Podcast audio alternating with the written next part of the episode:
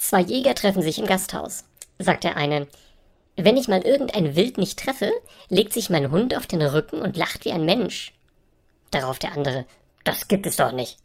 Doch, erwidert der erste. Komm doch mal mit auf die Jagd. Am nächsten Morgen stehen die beiden am Waldrand, und als der Jäger mit dem seltsamen Hund an einem Hasen vorbeischoss, legte sich sein Hund auf den Rücken und lachte wie ein Mensch. Hm, sagt der andere, seltsam. Und was macht er, wenn du mal triffst? Weiß ich nicht, ich habe ihn erst drei Jahre.